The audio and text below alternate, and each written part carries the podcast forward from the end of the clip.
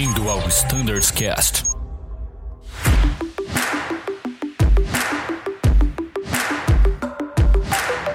Fala pessoal que acompanha o Standards Cast, sejam mais uma vez muito bem-vindos à continuação do nosso bate-papo com os nossos amigos sobre CRM.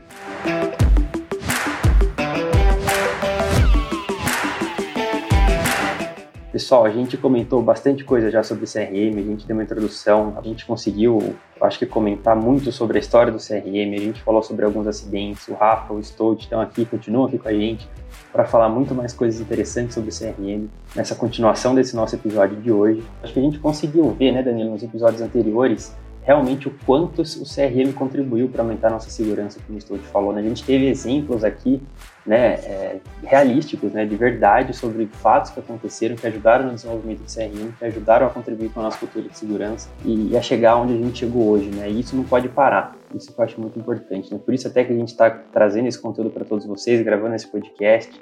É, Danilo, o que, que você acha? Eu acho que a gente vai conseguir contribuir cada vez mais, agora falando principalmente no CRM de hoje em dia, né? É verdade, Bruno. A gente até então falou sobre o histórico do CRM no primeiro episódio. No segundo, na segunda série de episódios, né, vamos chamar assim, a gente discutiu sobre quais eventos, três acidentes aeronáuticos foram chave ali para que houvesse o grande desenvolvimento, a grande iniciativa do CRM, mas a gente até agora estava olhando no retrovisor, o que é importante. A gente precisa entender o passado para compreender o que está acontecendo hoje. Mas eu quero, nesse episódio, que a gente se foque um pouquinho nos tempos atuais. E a minha pergunta que eu quero trazer à discussão nesse episódio é: legal, entendemos o passado, entendemos o histórico, os eventos mais importantes. Mas e agora? Como que eu, como que o Bruno, como que o Rafa, como que o Stout vamos aplicar de fato o CRM em 2021 a bordo de nossos aviões? Tranquila pergunta, né? Silêncio mortal aqui na gravação, todo mundo se olhando. Boa pergunta, hein, Danilo? Boa pergunta. Eu quis 5 segundos, cri, cri, cri. cri, cri. Deixa eu caçar lá. o telefone de alguém aqui para ver se alguém pode responder para nós, né? Quem sabe faz ao vivo, né? É. Então vamos lá. É, oh, Danilão, boa pergunta, né? É, que se trouxe uma, uma espécie de retrospectiva né, do que a gente já falou mas falando do que está rolando hoje em dia, né, da sexta geração do CRM, que é atual, que a gente fez aquela retrospectiva e comentou alguma coisa do CRM para o pessoal relembrar as origens do CRM, por que começou, o que, que motivou, né? Quais foram assim os motivadores de se estudar fator humano e transformar esses conhecimentos em um curso que é chamado CRM e esse curso ser levado ao público que trabalha na aviação. Isso já lá nos anos 80 até hoje. Né? E aí essa evolução toda chegou agora em 2021, né? E 2021 a gente trabalha com a sexta geração do CRM, que não é de 2021, essa sexta geração ela já tem aí mais de, acho que quase 15 anos, se eu não estou enganado a data. Depois pode até consultar para ver a data exata que teve essa espécie de mudança de chave. E coisas importantes que essa geração trouxe para a gente, né? que foi a abordagem da metodologia de é, gerenciamento de ameaças e erros, que é o Threat Layer Management, que a gente vai ao longo desse bate-papo conversar mais. E também a questão muito da é, cultura de segurança, né? que são aspectos importantes. Entre outros, é lógico. E também, lógico, o foco de trazer o CRM para uma visão mais de se aplicado em diversas áreas da empresa porque o que, é importante? Não é só né, a tripulação lá, os pilotos ou os comissários que são responsáveis pela segurança e que tem que ter essa visão de que ah, a gente precisa conhecer do fator humano, comunicar melhor, é, entender como é que são os processos de decisão, o que é conselho estacional, trabalho em equipe, etc. Essas habilidades não técnicas que são importantes para a gente trabalhar melhor né, no dia a dia, com mais segurança e mais eficiência. Mas aí eu pergunto, será que só piloto e comissário é responsável pela segurança da operação aérea? Eu acredito que todo mundo já percebeu que não, né?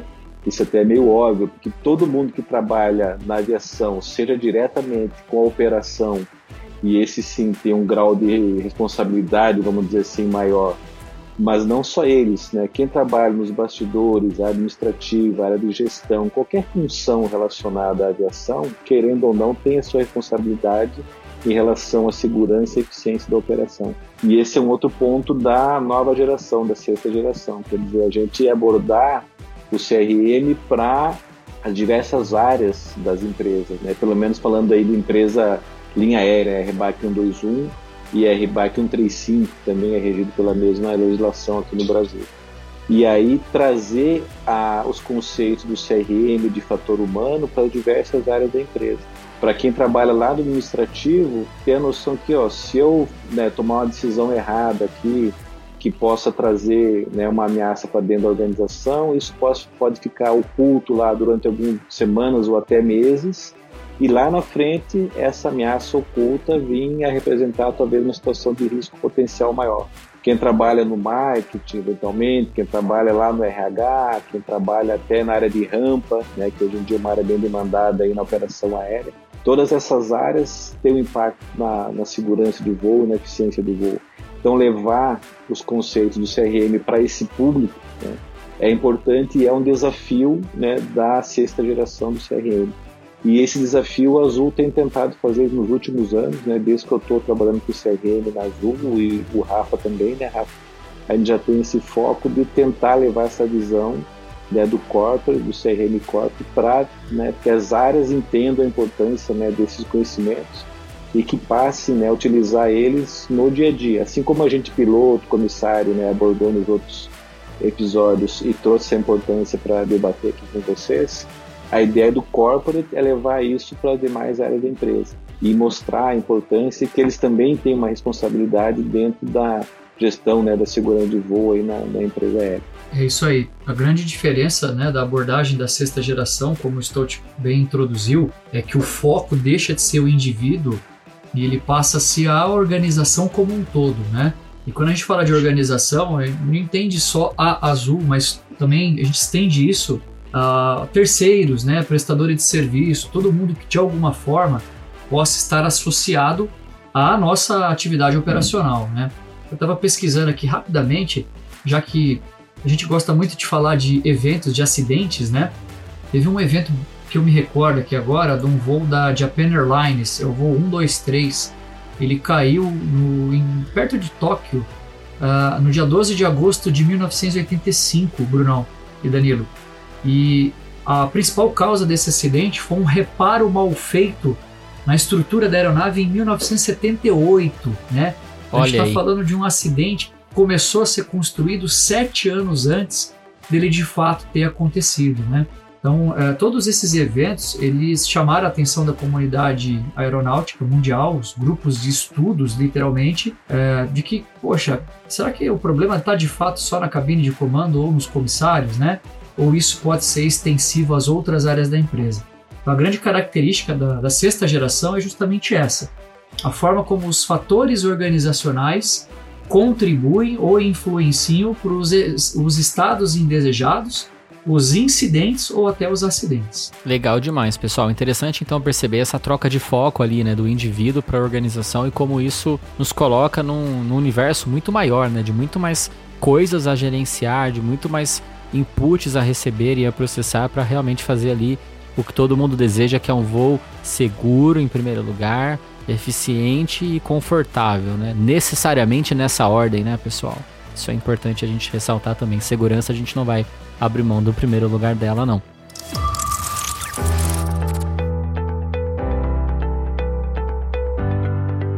Mas achei legal uma coisa que o Stout falou, que é a questão do modelo TEM, né? Threat and Error Management. Uh, na prática, na prática a gente ouve falar muito disso. Uh, o que, que é esse modelo TEM e como a gente utiliza na prática isso daí, Stout e Rafa, nos nossos voos? Então, Danilo, o modelo TEM ele é, foi desenvolvido nos anos 2000 como uma ferramenta de é, a gente conseguir identificar na operação real de linha aérea real do dia a dia como que o piloto poderia de uma maneira mais fácil, vamos dizer assim, estou tentando resumir a ideia, logicamente, mas que ele tivesse uma ferramenta que ao mesmo tempo ele pudesse usar para a gestão da segurança daquela operação, ou seja, que ele entendesse aquilo facilmente e pudesse aplicar lá no ambiente que ele trabalha, lá na operação do dia a dia, e ao mesmo tempo fosse uma ferramenta que gerasse é, dados e informações para observar como é que está sendo conduzida a segurança operacional dentro do ambiente de linha aérea. Então, o modelo tem, entre aspas, ele tem essas duas abordagens, uma de aplicação real lá pelos pilotos e outra é uma maneira de se avaliar como que essas tripulações estão lidando com a gestão da segurança, estão lidando com as ameaças que interferem na operação. E essa parte de avaliar é o que a gente chama de LOSA, Line Orient Safety Audit, que tem esse nome, né, que parece uma auditoria, mas que na verdade não tem nada a ver com auditoria, né, é uma ferramenta de qualidade, tipo ISO, ou tipo a ferramenta da IATA, que o pessoal confunde, né, o IOSA tal. Não estou desmerecendo as outras ferramentas, só estou aqui fazendo um contraponto para esclarecer que são é todo mundo, não, né? IOSA, mas todo mundo às vezes ainda tem essa dúvida. Né? Isso, né? o pessoal confunde, e essa Sim. confusão é bem normal. Eu, anos atrás, tinha a mesma confusão, depois comecei a estudar um pouco, eu fui ver que eram coisas bem diferentes. Eu até eu trabalhei muitos anos fora da aviação e trabalhei com sistema de qualidade, eu era auditor é, de qualidade, tal, de turismo, trabalhei nessa área também. Mas, enfim, não é uma ferramenta de gestão né, de qualidade, o, o LOSA. Ele é uma ferramenta de observação de ameaças e erros, logicamente tem todo né, uma sequência, tem o que é observado, e aí, em cima disso, ele procura tirar alguns resultados úteis para a gestão da segurança. E o que, que o LOS utiliza? Ele utiliza o modelo TEM como base. Então, por isso que a gente fala muito do modelo TEM para os pilotos entender é, e poder usar isso no dia a dia, né? Porque aí o LOSA vai, entre aspas, né, tentar observar isso nos voos reais e ver como é que os pilotos estão aplicando essa metodologia e em função do que é observado até conseguir fazer algumas sugestões de melhoria, de processo, de gestão da segurança, a gente tem que mudar um detalhe em software, procedimento, alguma coisa, enfim, e aí melhorar né, a operação como um todo. E o modelo TEM, para o pessoal lembrar, é aquele que como se fosse um triângulo invertido, né? onde o cima eu tenho lá as ameaças, e aí vamos entender ameaças, né, um conceito bem amplo, aquilo que aumenta a complexidade da minha operação, Pode ser meteorologia, pode ser o tráfego aéreo, pode ser um passageiro a bordo, pode ser alguém da própria tripulação, pode ser uma fala de manutenção, enfim, um aeroporto em obras, e aí vai ser várias coisas. Algum problema de comunicação e por aí vai.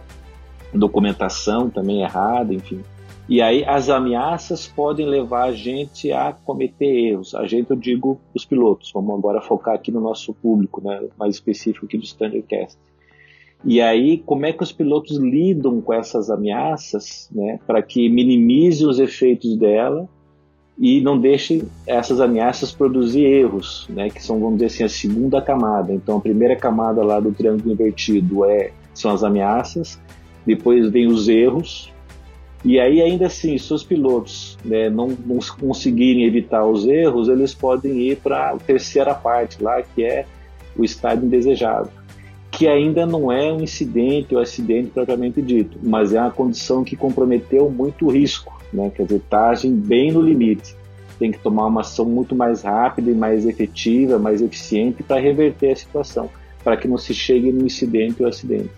Então, se o piloto entender que o tem essa metodologia, lembrar lá do desenho, né, do triângulo invertido, e entender que pô, se eu gerenciar melhor a ameaça, essas ameaças vão é, não vão me levar a cometer alguns erros. Se eu cometer erros e a gente está sujeito a cometer, a gente né, é humano e a gente fala de fator humano justamente por causa disso. Ou seja, eu sei que eu vou cometer algum erro, mas eu tenho os métodos e metodologia, e treinamento, e padronização para usar a meu favor e minimizar os efeitos desse erro, eu paro por aí que é o que acontece mais comum na nossa operação. A gente tem várias ameaças que são naturais, acontecem, a gente gerencia elas, eventualmente a gente comete alguns erros, mas eu gerencio né, os efeitos dos meus erros, as consequências deles, e aí muito raramente é que eu chego no estágio indesejado, com situações assim, se fosse falar em número de quantidade, muito, muito menor do que a quantidade de ameaças que a gente lida no dia a dia. Então, resumidamente, é mais ou menos isso o modelo tem. Então, se o piloto lembrar né, que ele do triângulo invertido e aí que ele tem que gerenciar as ameaças e não deixar as ameaças produzir erros e se ele entender o que são erros e logo tomar ações para corrigir, né, não deixar o erro se agravar, aquela pequeno erro às vezes somando com o segundo erro, com uma outra situação e aí fica mais difícil corrigir, ou seja, logo tomar uma ação, eu estou gerenciando bem minha segurança. Se o piloto faz isso, ele está gerenciando a segurança, dificilmente ele vai para um estado indesejado. E aí, falando agora um pouquinho do LOSA, quando o observador LOSA for lá observar o voo e ver que as tripulações estão agindo dessa forma, estão aplicando o modelo TEM, ele vai ver que pô, a gestão da segurança está ok, eventualmente tem um ponto aqui, o outro ali, pode depois o analista LOSA observar que ó, Em várias operações tiveram eventualmente alguns problemas nesse ponto específico e aí propor uma melhoria da gestão, eventualmente uma mudança de software, procedimento, alguma coisa assim. E aí o LOSA vai fazer o outro lado, observar a aplicação do TEM no dia a dia e ver como é que essa gestão está acontecendo e propor eventuais melhorias. Eu estou falando um pouquinho do LOSA aqui, mas tem toda uma área da Azul que trabalha com LOSA, né, a coordenação lá é do comandante Caio, e fica até o convite aqui para depois eventualmente Legal. eles virem comentar, explicar. Então eles têm todos os dados lá, eles podem aprofundar, falar bem do programa e detalhar mais e mostrar né, o que o Loja já conseguiu fazer pela Azul, o que tem sido feito, etc. Então fica o convite aqui, já estou é, colocando o Caio aí para vir falar aqui e explicar um pouco mais, para aprofundar mais os conceitos. Vale a pena, Stout, até como sugestão, Danilo. Nós do CRM a gente tem um braço do safety, mas nós não, não respondemos pelo safety, né? É, existe tudo o que o Stout comentou faz parte do hoje na Azul do HFAX, que é um sistema de gerenciamento de fatores humanos, né? Então, o LOS é um braço do HFAX. É, os dados que são coletados via relatório, via reporte, alimentam esse sistema chamado HFAX. E é através dele que a Azul faz a gestão da segurança da empresa, mapeando onde estão as ameaças, os pontos que a gente pode melhorar, o que deu certo e a gente pode incentivar que continue dando certo. Então existe um sistema bem mais complexo que aí é óbvio, né, que eu e o Stout aqui a gente tem um conhecimento superficial sobre esse tópico, vale a pena o convite lá para a turma do Caio em falar de HFAX, que é onde toda essa base de dados mesmo, tudo que ocorre na nossa operação, ela é processada, né? Quando a gente fala de sistemas, vale a pena a gente lembrar que é de fato um sistema robusto, né, com softwares que estão girando o tempo todo. E aí você tem entrada de dados ali que vem do foco, do, do, dos dados que são coletados das aeronaves através do QAR, dos nossos reportes, das observações LOSA, dos eventos de simulador. Né? E vocês lembram, acho que nos episódios anteriores a gente falou um pouco de AQP, uhum. né? de EBT, de CBT, que é a forma como a gente tem é, iniciado né, o treinamento de competências aqui na Azul, mas isso já é um protótipo né, de como essa massa de dados ela pode ser trabalhada em prol da segurança através de poderosas ferramentas de BI que a gente tem disponível no dia a dia. Muito ah. legal, pessoal. E com certeza a gente vai gravar sim um episódio lá com o time do Caio. Ele mesmo já está mais que convidado a participar aqui com a gente. E eu tenho certeza que eles vão agregar muito com, com esse olhar mais amplo ali de todas as ferramentas que eles possuem. Mas eu ainda quero insistir um pouquinho na ideia do modelo TEM, tá, pessoal?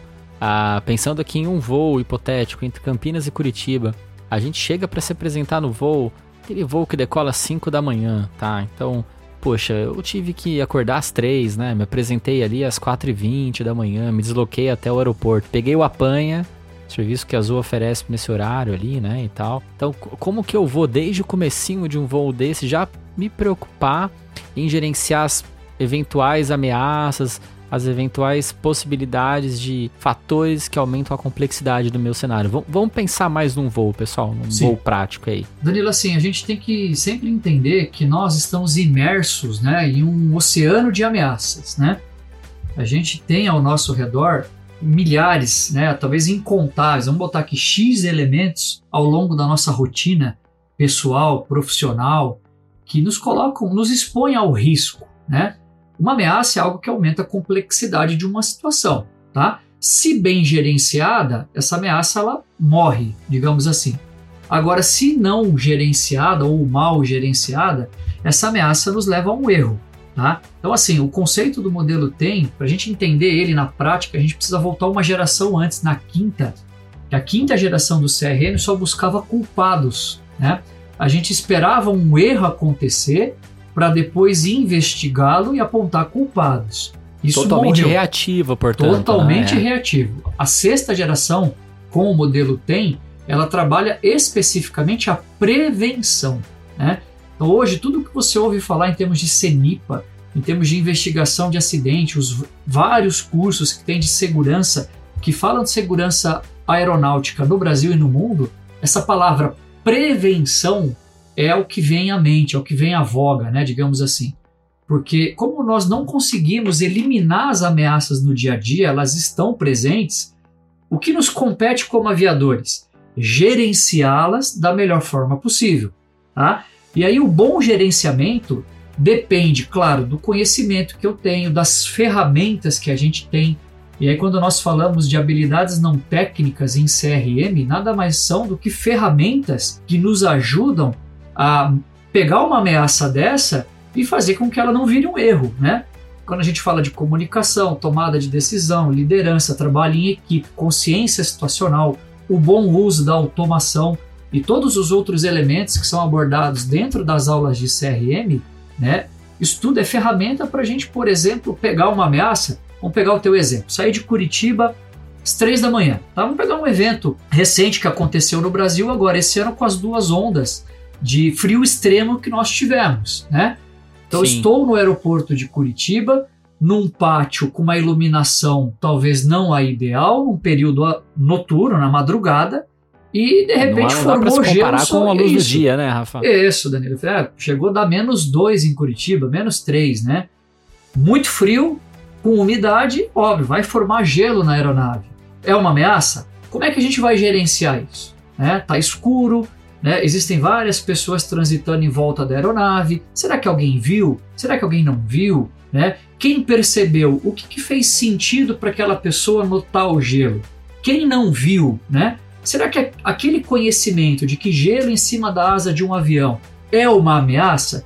Então aí quando a gente fala de modelo TEM, Danilo, né, assim para resumir esse exemplo de Curitiba especificamente, eu acho que dá para acrescentar, cara, o fato da gente né, ter que acordar duas horas da manhã para ir trabalhar, né, o, deslocamento de uma hora e meia de van até chegar no aeroporto, né? Como é que foi o dia anterior? Será que a gente descansou ou não? Voou? Tô no sexto dia de chave, né? Tá chovendo, não tá? Tá frio, tá uma noite bonita, né? A van, né, o deslocamento dela foi tranquilo, o motorista passou por farol vermelho. Tudo isso, cara, são elementos que compõem a nossa rotina e que a gente Sim. precisa estar preparado para lidar. Utopia, né? É a gente achar que nós conseguimos gerenciar 100% das ameaças, né? Isso é um mito, não é impossível, humanamente impossível. E aí uma das premissas da sexta geração é de que o ser humano erra. Ponto. Olha aí. Né? Pasme, é né? fato. Isso é algo. Exatamente. Tá? Vai acontecer. Vai acontecer. O grande diferença, o grande é, diferencial disso tudo é o que eu faço com o meu erro né?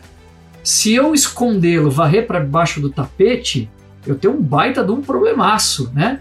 Porque amanhã o Stout pode passar por ali e tropeçar nesse mesmo erro que eu vi e não falei nada, né? Ou de repente é uma, é uma situação tão complexa que, se não gerenciada lá no futuro, pode me levar a um acidente fatal, eu posso perder vidas, e não é o que a gente quer jamais na aviação. Então percebe que a, as discussões em volta do modelo TEM, elas são muito aprofundadas, né? Porque esse ambiente complexo que a gente vive, e se a gente não tiver pronto para lidar e gerenciar as ameaças da melhor forma possível, nós vamos viver imersos em erros e esses erros somados, eles podem se tornar uma situação muito grave lá no futuro. E uma tá? coisa que você falou que me chamou muita atenção e talvez chame a atenção de alguém que nos ouça em casa, que não está ligado ao mundo da aviação, você disse mais ou menos a seguinte frase, né? A, a gente está imerso num oceano de ameaças, né? E alguém pode se perguntar: meu Deus, como que eles podem falar então que o avião é o meio de transporte mais seguro, só perde para o elevador, né? O fato de existir ameaças não é o que torna a aviação segura ou insegura. O que torna a nossa aviação segura é o fato da gente ser capaz de reconhecer as ameaças e gerenciá-las de forma apropriada. Pessoal, eu não consigo controlar o fenômeno meteorológico de formação de gelo sobre uma asa, sobre um aerofólio, quando lá fora você tem presença de umidade e temperaturas abaixo de zero. Vai formar.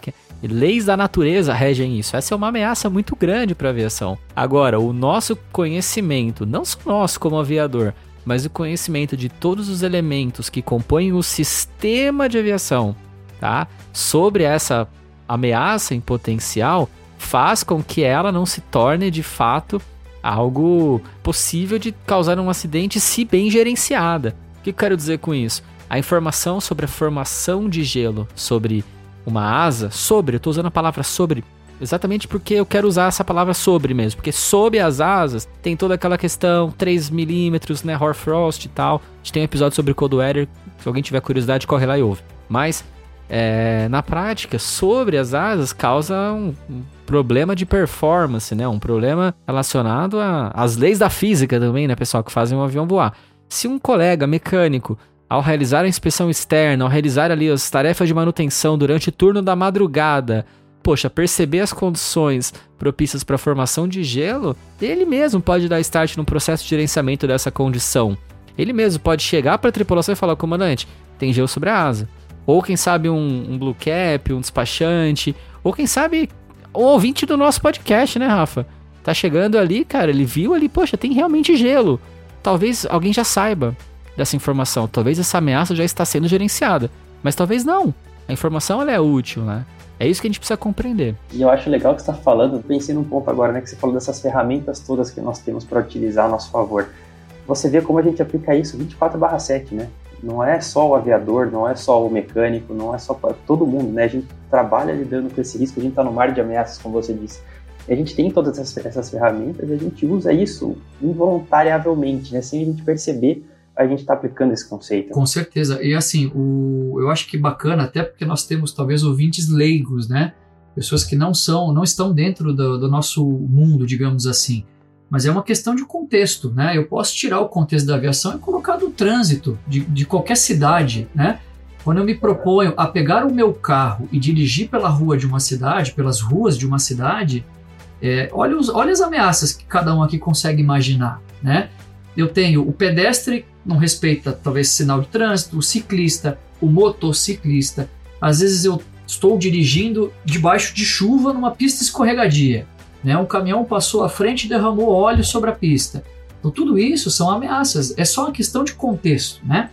Eu acho que a, o trabalho que o Safety vem fazendo, o trabalho que o CRM vem fazendo, aliado aos procedimentos que Fly Standard desenvolve, operações de uma forma geral, tem um nível de eficiência bom porque nós estudamos isso, né? O, todo esse contexto, tudo que a gente falou é uma ciência dentro da aviação.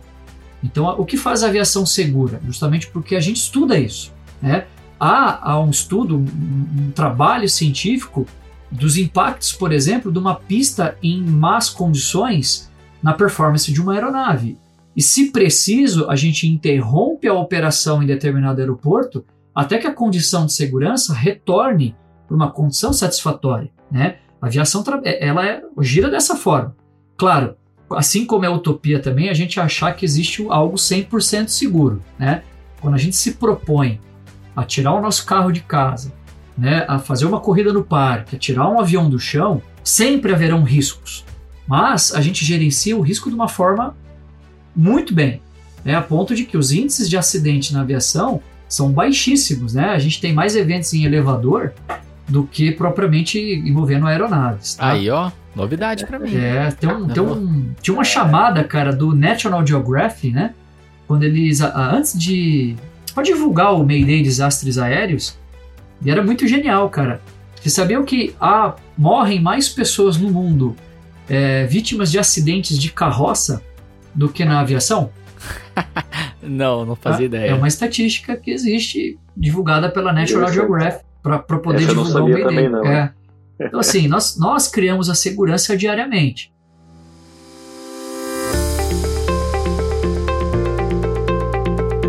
E aí você tocou num ponto, Rafa, que eu acho que, que tem tudo a ver. Como a gente vai gerenciar uma ameaça se, primeiro, a gente não conhecer a ameaça e dois, se a gente não tiver aberto a observar ou a ouvir, né, que essa ameaça ela está presente na nossa operação.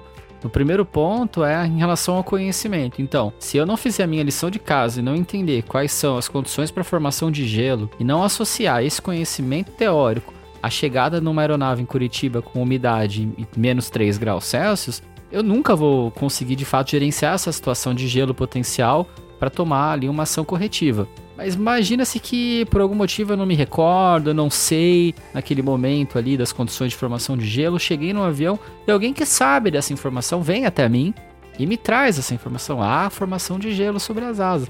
Se eu pecar por não conhecer, ninguém conhece tudo, a gente se esforça para conhecer o máximo possível e é cobrado constantemente sobre isso, né, pessoal? Mas a gente precisa também ter o que você falou, a, a capacidade de ouvir, de processar esse input de alguém que talvez tenha um, um nível de informação até menor que o nosso, mas que naquele ponto específico tem a informação necessária para que a gente gerencie essa ameaça e evite ali um estado indesejado. Então, é, como a gente pode exercitar isso, gente? A gente falou bastante que o CRM não é só essa ferramenta, não é, não é aquilo. Ô, pessoal, deu errado aqui no voo, cara, vamos chamar todo mundo, vamos fazer um CRM. Não tem nada disso, tá? A gente deixou muito claro que o CRM é um estilo de vida, está relacionado muito à nossa personalidade, ao nosso modelo de mundo, não só ao nosso modelo de trabalho. Mas como a gente pode aprimorar isso, Rafa e Stout?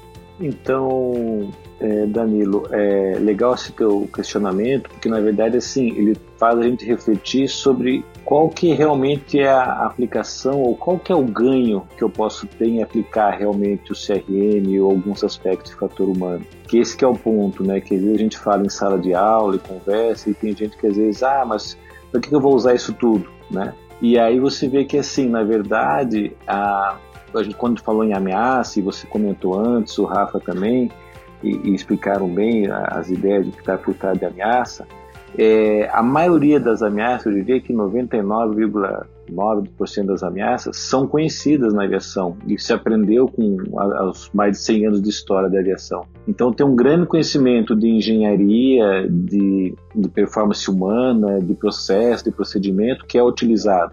Por isso que a aviação tem um conjunto muito grande de regras, né? Tanto as empresas, manuais, SOP, MGO, como né, regras do agente regulador, da, do DCEA, da dimensão aeroportuária, da ICAO, da FAA e por aí vai. Então, todo esse mundo, esse universo é conhecido. Agora, o outro lado, o que, que é? É o ser humano. Como é que ele interpreta isso e aplica isso no dia a dia?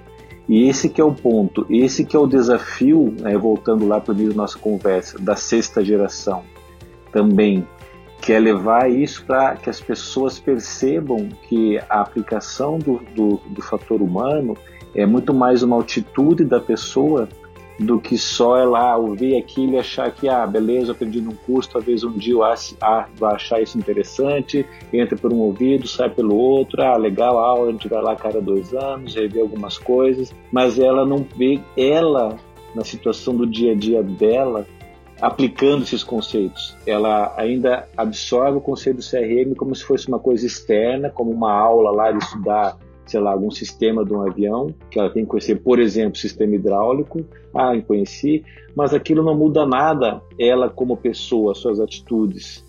Enquanto que quando fala em fator humano, é, pressupõe que a pessoa receba esse conhecimento e ela reflita, ok, isso é importante para a segurança, mas como é que eu, na minha atuação, vou conseguir aplicar um pouco disso para tornar o voo um pouquinho mais seguro, um pouco mais eficiente? E aí essa postura vai fazer a pessoa refletir e mudar algumas coisas nas suas atitudes, nos seus comportamentos, e aí ela vai passar a, realmente a trabalhar aplicando os conceitos de CRM, de fator humano, e não só como um agente que é passivo, né? Ela vai começar a aplicar isso e está atuando realmente. Quer dizer, é uma mudança um pouquinho de paradigma, eu diria que um pouquinho de mindset, de como que as pessoas percebem esses conceitos e se elas realmente veem algum ganho no dia a dia ou não.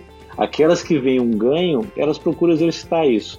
E esse exercício não tem fim, né? Aqui a gente fala muito sobre isso e ninguém é dono da verdade, já falamos isso várias vezes, mas é importante sempre relembrar. Esse exercício de aplicação desses conceitos a gente vai levar para a vida toda, porque sempre tem alguma novidade, um foco novo, algum conhecimento novo.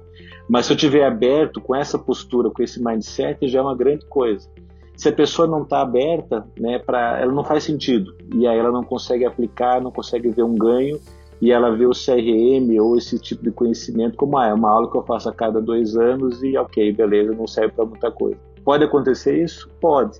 E esse é o desafio né, do CRM Corporate de levar isso a um número maior de pessoas para que elas realmente tenham, vejam um ganho nesse conhecimento e possam aplicar lá no dia dia, lá naquele voo de Curitiba, como foi o exemplo que se deu, ah, tem gelo na asa, então, pô, alguém pegou a informação do gelo, comentou com a gente de solo, essa informação chegou para o comandante e ele, ah, opa, peraí, tem gelo, vamos conversar aqui. Quem viu como é que tá? Eu não posso ver, alguém pode me ajudar? A Zutec vai lá, dá uma olhada. Tem algum procedimento, ele está ocupado, pede para o colega dele verificar se tem algum procedimento específico, um QRH, alguma coisa, enfim. E aí começa o processo de comunicação, de fazer a gestão dessa ameaça Agora, isso é uma atitude que a pessoa tem que ter. Se a pessoa pegar e receber essa informação, ah, beleza, tem gelo na asa ficar por isso mesmo, vai morrer aí. Exato. E quem passou a informação talvez desanime, ah, eu já falei, então o que, que, que adianta eu falar de novo, né? E a gente vê isso acontecer, às vezes, em alguns, alguns casos, no dia a dia da, da, operação da aviação. Então, a questão de como que eu vou me, é, com aquela informação, eu vou agir, né, qual que vai ser meu comportamento, é o start para ser o diferencial. Legal. Eu não sei se consegui explicar a tua dúvida, mas se tiver algum Conseguiu ponto aí, sim, Stout. abordar. Você falou no começo que 99% das informações na aviação, da, da, dos fatos, já são conhecidos, não há muita novidade né, na, física das coisas e na dinâmica das coisas. Então não é um problema sim. de ensino, não é um problema do que se aprende, é um problema do que se pratica, portanto. É, esse é o ponto nevrálgico aqui desse podcast, pessoal. É a prática de tudo aquilo que a gente tem visto que tornará a nossa aviação e a aviação mundial mais segura. O Danilo, e só te interrompendo, né? Isso é, isso é, é, comprovado estatisticamente, tá? É, existem dois estudos, estão disponíveis na internet, quem tiver curiosidade pesquisa. Um estudo é o da Boeing, o outro estudo é da Airbus, né? E 80% dos acidentes fatais nos últimos anos da aviação são problemas comportamentais, tá? não são problemas técnicos, né? É que nós, é, desde o princípio, a aviação ela sempre teve um enfoque no técnico muito maior do que no não técnico, né? Nosso trabalho, basicamente, ele é muito técnico, né? Estudar manual, é, decorar um, um, checklist, fazer um procedimento, né? Isso tudo é, é técnico, né? Conhecer um sistema de um avião. É, o não técnico é algo relativamente novo na história da aviação como um todo, né? Mas hoje as estatísticas estão aí corroboram o que você acabou de dizer, o que o Stout também acabou de comentar. Às vezes o colega acha que o CRM é, é abobrinha, digamos assim, né? Mas a falta do CRM causou 80% dos acidentes recentes. E eu tenho uma preocupação assim, o pessoal às vezes que está deixando para pagar para ver vai pagar um preço caro. E não é o que a gente quer, né, Stout? Nosso trabalho diário, não. nosso e dos outros facilitadores de CRM na Azul, é de convencer todo mundo de que se a gente não tiver um equilíbrio entre o técnico e o comportamental, a gente está exposto a ameaças desnecessárias no dia a dia que poderiam ser gerenciadas, tá? E assim, Rafa e Danilo, Brunão, a, essa questão do não técnico acaba sendo o grande diferencial, quer dizer, como que cada um recebe, por exemplo, uma informação, se der o exemplo desse do gelo da asa, né? Aí, a partir desse momento que eu recebo informação, o que que eu faço com isso? Né? Eu, eu comunico, aí para quem eu comunico, a forma que eu comunico, entra todo aspecto de comunicação. Aí quem recebe informação, eventualmente tem que tomar uma decisão com ela, como é que decide? Aí entra toda a questão de tomada de decisão. Aí se a decisão tem que ser conversada, negociada, envolve outros aspectos, eventualmente, ó, vai atrasar o voo porque tem que esperar o degelo lá do, da superfície que está com gelo. Então envolve outras áreas, tem que comunicar outras áreas, envolve o que? O trabalho em equipe. E aí você vai vendo todas aquelas habilidades que a gente fala no CRM tendo que ser aplicadas no dia a dia numa situação que foi justamente porque formou gelo na asa, que não é uma condição que acontece sempre no Brasil, né, é pontual, e até, aliás, fica o alerta, né? Quando não é o, o normal, é que tem que estar atento. Exato. Foge da normalidade e às vezes a pessoa. Aí é que ela passa batido. Você né? pode cair naquele e... 1% não conhecido, né? Exatamente. Exatamente, exatamente. E aí você tem que usar, né, lembrando lá o conceito do tem, é uma ameaça, não é comum, porque o inverno no Brasil, né, onde a gente opera ali, não, não é tão comum isso, mas acontece na região sul, e aí eu tenho que gerenciar. Uma situação que não é que acontece toda semana, acontece pontualmente uma outra vez no inverno, em algumas operações. Então aí entra como é que eu lido com isso, quer dizer, é muito mais eu precisar de habilidade não técnica para fazer essa gestão do que do conhecimento técnico de saber, ah, um gelo na asa compromete a aerodinâmica do avião e pode, pode colar de causar um acidente. Lógico que todo piloto sabe disso, mas a gestão disso tudo vai muito mais além desse conhecimento técnico, né? É tudo que envolve. É aquele. Então, é o, é o desafio. É aquele A do chá. É a atitude, é a aplicação disso Isso. tudo. A gente falou bastante sobre o chá, né, Rafa e Stold, no nosso primeiro episódio. Se você não assistiu, corre lá e entende o que significa essa, esse termo chá, conhecimento, habilidades e atitude.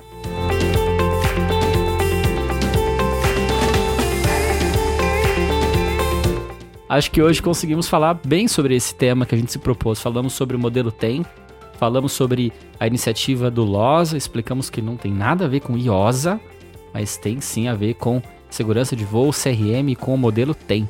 E eu acho que é isso, pessoal. Se você que nos ouviu de casa ficou com alguma dúvida, tem algum comentário a fazer sobre esse episódio ou sugestão para uma próxima conversa aqui com Enfoque em CRM, manda um e-mail para a gente em standardscash.voiazul.com.br. Fiquem ligados nos nossos outros episódios, já temos vários publicados da série do CRM.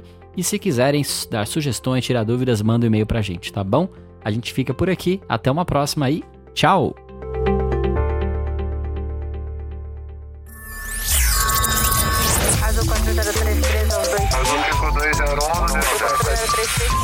Você ouviu ao Standards Cast.